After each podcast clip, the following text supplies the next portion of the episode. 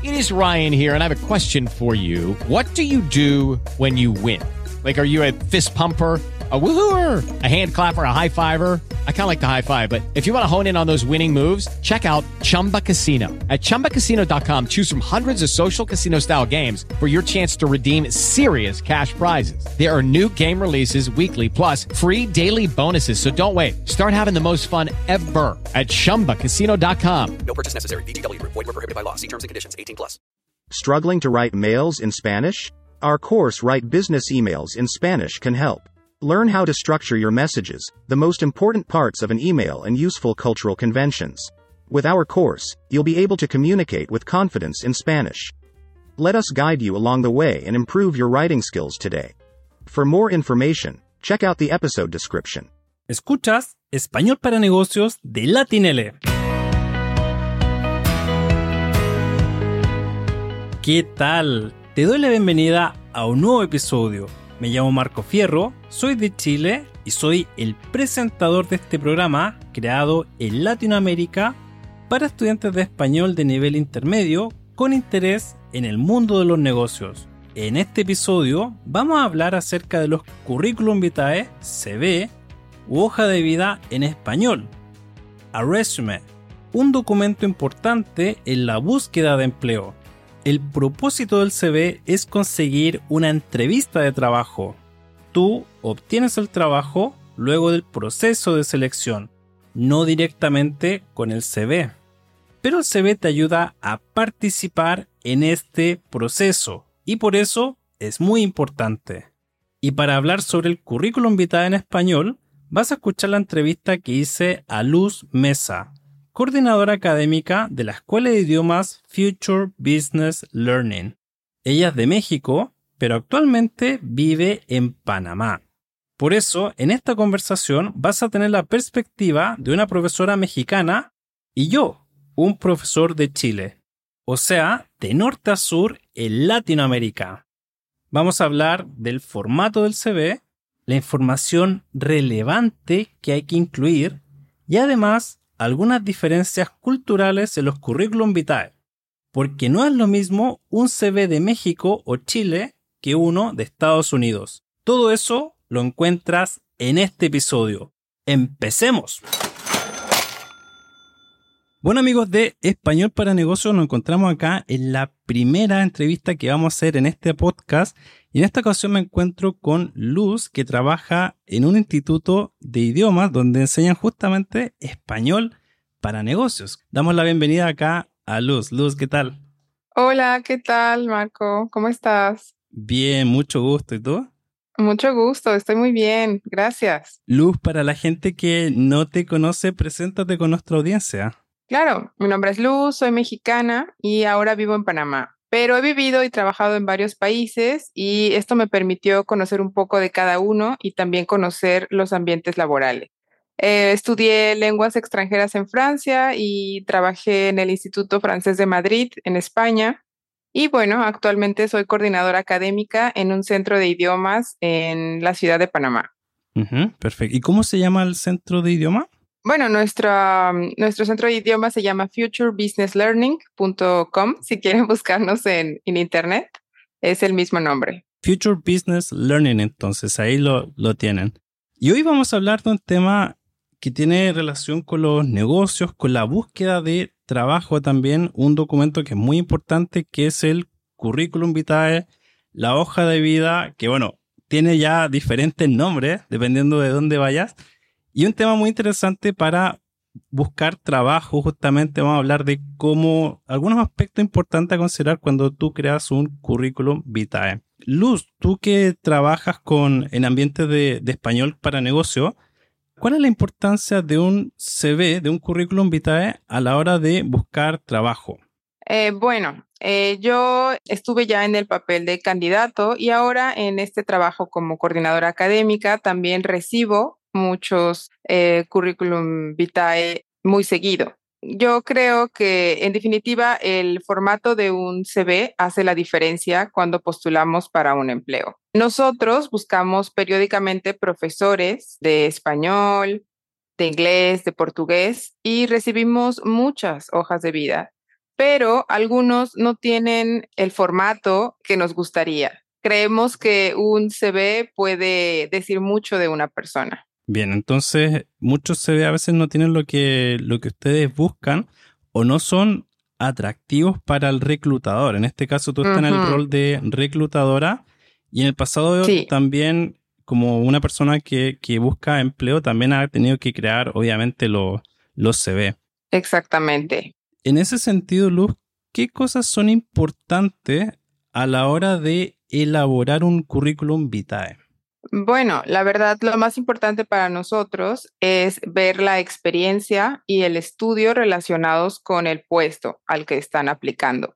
Algunas veces recibimos un CV que no tiene experiencia, eh, que no tiene, por ejemplo, formación en idiomas, pero tal vez tiene un muy buen nivel en el idioma y puede enseñarlo, pero no tiene eh, como, no es atractivo o no pone en la parte principal que tiene esta experiencia. Tal vez está al final o tal vez al revés, tal vez tiene estudios, eh, pero no los pone de una forma atractiva. Entonces es importante personalizar este CV antes de postular a un empleo. Y aquí mencionaste algo importante sobre la forma de estructurar, de que a veces no va en el lugar correcto cierto tipo de información.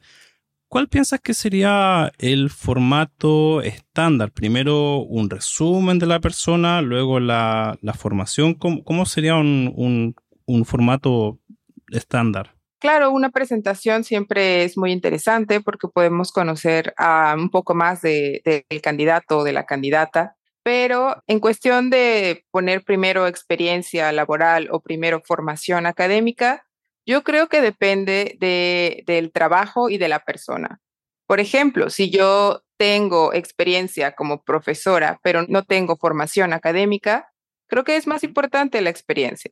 Pero si yo tengo formación académica como profesora, sin duda puedo ponerlo antes y después poner mi experiencia. Finalmente, tenemos que poner lo más importante primero, lo que sea más parecido a la oferta de trabajo. Bien, entonces, importante considerar la oferta de trabajo. Y en este sentido, yo puedo crear un currículum una vez y enviar el mismo currículum a diferentes empresas para diferentes puestos de trabajo o sería importante irlo adaptando? Bueno, la verdad yo creo que es muy importante adaptar esta, esta hoja de vida porque em, podemos, algo que me, me parece una buena idea, es tomar palabras clave de la oferta de trabajo. Cuando vemos la oferta de trabajo, podemos copiar las palabras clave y utilizarlas en nuestro CV. Esto puede ser muy interesante porque realmente el reclutador puede ver lo que busca. Es una forma de ofrecer al reclutador lo que realmente está buscando. Bien, entonces ahí un buen consejo, leer bien la oferta de, empleo y en función de, de esa oferta de empleo, adaptar con algunas palabras claves que ya están en la oferta y incluirlas también en tu, en tu CV. ¿Y qué otras cosas? Bueno, porque ya vimos el formato, que es importante incluir la experiencia. ¿Qué hay de cosas pequeñas, pequeños detalles son importantes como la ortografía o qué pasa con, con la foto?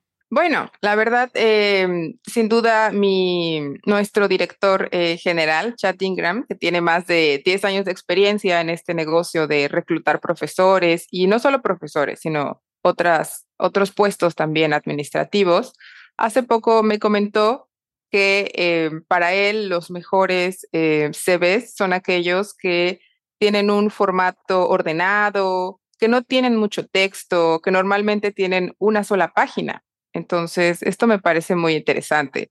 Algunas veces recibo eh, una hoja de vida con cinco páginas, siete páginas, de verdad. Una biografía. Entonces, sí, es muy larga, dan muchos detalles y sobre todo dan experiencia que no está relacionada con el, la oferta de trabajo que nosotros tenemos. Y ahí tengo una pregunta, tú como reclutadora, cuando ves un currículo de esta extensión, ¿Te das el trabajo de leerlo o pasas de largo ese tipo de currículum? La verdad, lo que normalmente hago yo y lo que creo que hacen muchas personas es leer el título nada más de los de las experiencias. Y tal vez ah, si alguna experiencia está relacionada con nuestra oferta, ahí sí voy a leer. Pero normalmente solo leo las eh, experiencias laborales que están relacionadas que, por ejemplo, profesor, en mi caso, siempre busco experiencias de profesor, asistente de profesor, em, este tipo de experiencias que, que realmente son importantes, que son interesantes. Claro, claro. Entonces también ahí importante seleccionar la información que es relevante para el cargo al que están postulando. Además que es diferente un CV que se hace para trabajar en una empresa privada que a veces los que se hacen para el mundo académico, los del mundo académico en la universidad he visto que son un poco más, más extensos, con diferentes artículos, pero la empresa, como tú mencionaste, a veces una página suficiente. Exactamente, sí, es lo que, lo que yo creo que funciona mejor tanto para el reclutador como para el candidato. Sin duda también algo importante es la, la ortografía, como lo mencionaste. Em, siempre revisamos que si nuestro sobre todo si, em, si el, el CV está en otro idioma. Algunas veces nosotros contratamos a mm, hispanohablantes que enseñan inglés. Esto es posible. Entonces es muy importante que este CV no tenga faltas de ortografía en inglés, por ejemplo. Es como una, una carta de presentación. Claro, ya la ortografía está diciendo algo sobre la persona, sobre el trabajo y quizás si la persona pone atención a los detalles o no. Entonces también la ortografía es una forma de, comunicar. Exactamente, lo mismo pasa en español. Si estamos buscando un instructor, un profesor de español, tratamos de que, de que el CV tenga, no tenga faltas de ortografía. Buscamos eh, lo mejor, ¿no? Porque estamos buscando un profesional. Bien, bien, ahí tenemos entonces la, hay que poner atención también a los pequeños detalles como la ortografía en el, en el currículum o hoja de vida. Y sobre la fotoluz, háblanos. ¿Es importante incluirla? ¿No? ¿Qué piensas tú al respecto? Bueno, la verdad esto es algo muy interesante porque creo que depende un poco de cada país. Para, he escuchado que algunas personas prefieren no incluir una fotografía porque podría ser un motivo de discriminación a un debate en cuanto a esto y creo que hay países que no la usan para nada y países donde es más común. Es lo que he notado. Eh, creo que en, en, Estados Unidos, por ejemplo, he recibido estos CVs de personas que no tienen fotografía, que no incluyen una fotografía. Pero, por ejemplo, en América Latina es muy común incluir una fotografía en el, en el CV, a menos en México, en, en Panamá, creo que es muy común. No sé si en Chile es común o... Mira, es una buena pregunta porque por ley no te pueden exigir tener una foto. O sea, en Chile eso sería ilegal. Pero alguna vez escuché en, en una charla sobre búsqueda de trabajo que nos dieron una psicóloga, nos dijo, mira, es ilegal que te la pidan, pero no es ilegal ponerla. Entonces tú puedes incluir la foto si quieres. Y ella dijo, la ventaja de poner la foto es que el reclutador va a ver el currículum y va a tener una cara a la que asociar el perfil. Entonces sale mejor a nivel de reclutamiento, de que la gente te recuerde poner la foto, porque además, de todas formas, se van a encontrar contigo cuando te entrevisten, a pesar de que en algunos países es ilegal que te la pidan, pero no es, no es ilegal incluirla. Entonces, un consejo que nos dieron fue, si quieres, sería aconsejable incluir entonces también la foto. Claro, para mí es, es un elemento eh, no indispensable, pero me parece un buen detalle incluir una fotografía. Pero creo que depende, si, si la persona quiere, está bien. Yo no, yo la verdad no tengo una preferencia por un CV con foto o sin foto. Es importante también porque tú eres reclutadora, entonces tú te fijas, bueno, este está muy extenso, este tiene falta de ortografía, este tiene foto, ¿no? La foto no sería un detalle tan... No, creo que la fotografía no es tan importante, pero me parece que visualmente es más bonito. Correcto, correcto. Y justo, justamente sobre eso, eh, ¿cuáles son las diferencias que hay entre CVs de diferentes países? Tú mencionaste también que tienes experiencia en Francia. ¿Notaste algún tipo de diferencia con los que se hacen en Panamá o en México o con gente de Estados Unidos? Eh, sí, bueno, algo que no había eh, notado antes, la verdad es que en Francia em, es muy común poner una fotografía y ponen mucha información, mucha información como por ejemplo si tienen o no una licencia de manejo. Algunos ponen, sí, ponen mucha información como el estado civil, ponen eh, demasiada información para mi gusto en Francia. A los franceses les gusta, le gusta rellenar entonces ahí con, con su biografía. Sí, les ponen demasiadas cosas, la verdad. En cuestión del formato, creo que es eh, más o menos el mismo formato, pero en Francia hay debates en cuanto no al, no al CV, sino a la oferta de trabajo. Que esto me parece muy interesante porque en Latinoamérica no, no hablamos mucho de este tema, porque en Francia lo que intentan es evitar la discriminación en las ofertas de trabajo. Hay ofertas de trabajo que eh, exigen tener eh, una cierta edad para el trabajo o que exigen eh, vivir en un lugar en especial o también el género, que exigen, se busca persona de sexo masculino o sexo femenino para hacer un trabajo. Bueno, esto me parece interesante porque ellos están tratando de no discriminar en estas ofertas de trabajo por eh, género o edad. Ya, ya, entonces eso es lo que he notado tú en el formato de, de, Francia, que en América Latina, claro, yo recuerdo años pasados, quizá unos 10, 15 años, estoy hablando ya hace muchísimo tiempo, que había una oferta para un puesto en hotel y decía para recepcionista de tal a tal edad. Entonces te, te ponían un rango de edad y eso estaba en la oferta, que quizá en otros países no, no sería bien visto. Exactamente, sí. Eh, hay ciertas cosas que creo que podemos ir eliminando poco a poco eh, como reclutadores, ¿no? Estas ofertas que realmente discriminan a alguien por edad o por sexo o porque viva eh, cerca o lejos o, o del lugar de trabajo, ¿no? Son realmente aspectos que podemos considerar discriminatorios e incluso ilegales. Ahora en Francia estas ofertas ya son ilegales, ya no pueden ya no pueden publicar este tipo de ofertas. No, no, no. Y sobre las diferencias también, algo que yo he notado pasando ahora a Estados Unidos es que ellos les gusta incluir como el abstract, ¿no? El resumen de, de, su, de su experiencia. Y me parece interesante porque no recuerdo que en Latinoamérica, o al menos en mi país, era como una costumbre, pero poco a poco creo que ya se está incluyendo también este resumen o abstract, ¿no? Es cierto, sí, creo que es algo que, que está más presente en estos CVs de, de, Estados Unidos. Y ahora en Latinoamérica es cierto que poco a poco hay personas que comienzan a utilizar esta como una descripción, ¿no? Antes de, de tu perfil. No sé, eh, la verdad yo tengo una muy pequeña en, en el mío. Antes no la, no la tenía. Yo la comencé a utilizar hace poco. Sí, yo también. Y creo que la empecé a usar porque vi algún currículum de, de, Estados Unidos, el formato, y me gustó incluir dos o tres líneas como de una, de una, de tu experiencia, hablar brevemente de tu, de tu experiencia, que se ve un poco más amigable que quizás solamente el, listado cronológico de, tu experiencia. Creo que quizás por eso también sería aconsejable, o quizás por eso también ellos lo usan mucho. Sí, la verdad creo que me parece una buena idea, eh, una descripción muy interesante. También es, eh, yo he escuchado que ahí es una buena oportunidad para describir lo mejor de ti, eh, tus áreas de, experiencia donde eres mejor, es ahí donde podemos colocar en este abstract. Bien, bien. Entonces ya tenemos varias recomendaciones sobre los currículum vitae y las diferencias también que se dan en, en diferentes países.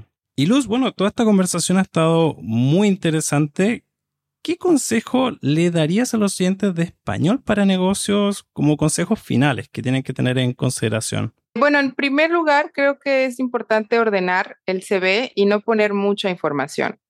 Es mejor hacer un CV que tenga espacio y que se pueda leer fácilmente, que no es que la información tenga espacio entre cada sección de nuestro CV. También es importante eh, que no tenga más de una página.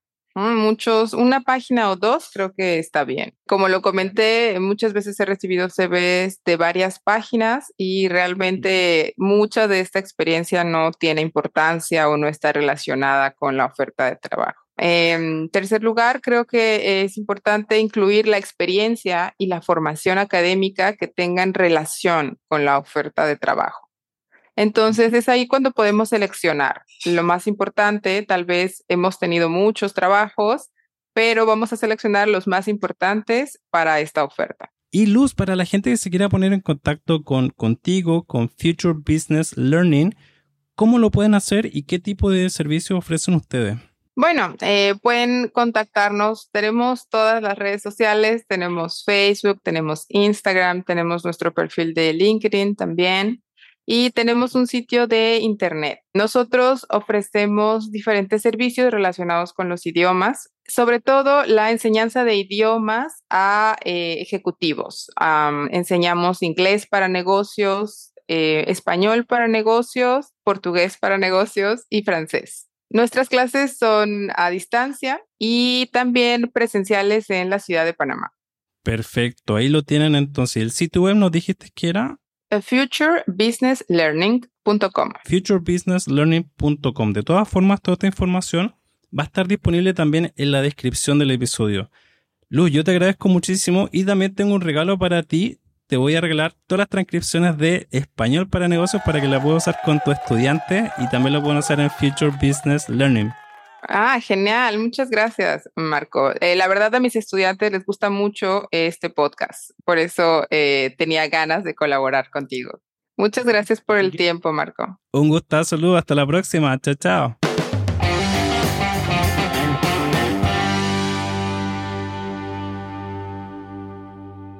Y bueno, Querida o querido oyente, esto ha sido todo por hoy. Agradezco enormemente a Luz por participar en la primera y última entrevista de Español para Negocios. Última porque este es el capítulo final de Español para Negocios. Pienso que 10 episodios es un buen número para cerrar este contenido. Puedes encontrar todas las transcripciones de este podcast con más de una hora y media de contenido, más nuestro curso Write Business Emails in Spanish en nuestra tienda virtual. Entre los dos productos tienes más de 3 horas para llevar tu español de negocios al siguiente nivel. Toda esta información la encuentras en la descripción de este episodio. Te mando un fuerte abrazo y mucho éxito en tus negociaciones. Chao, chao.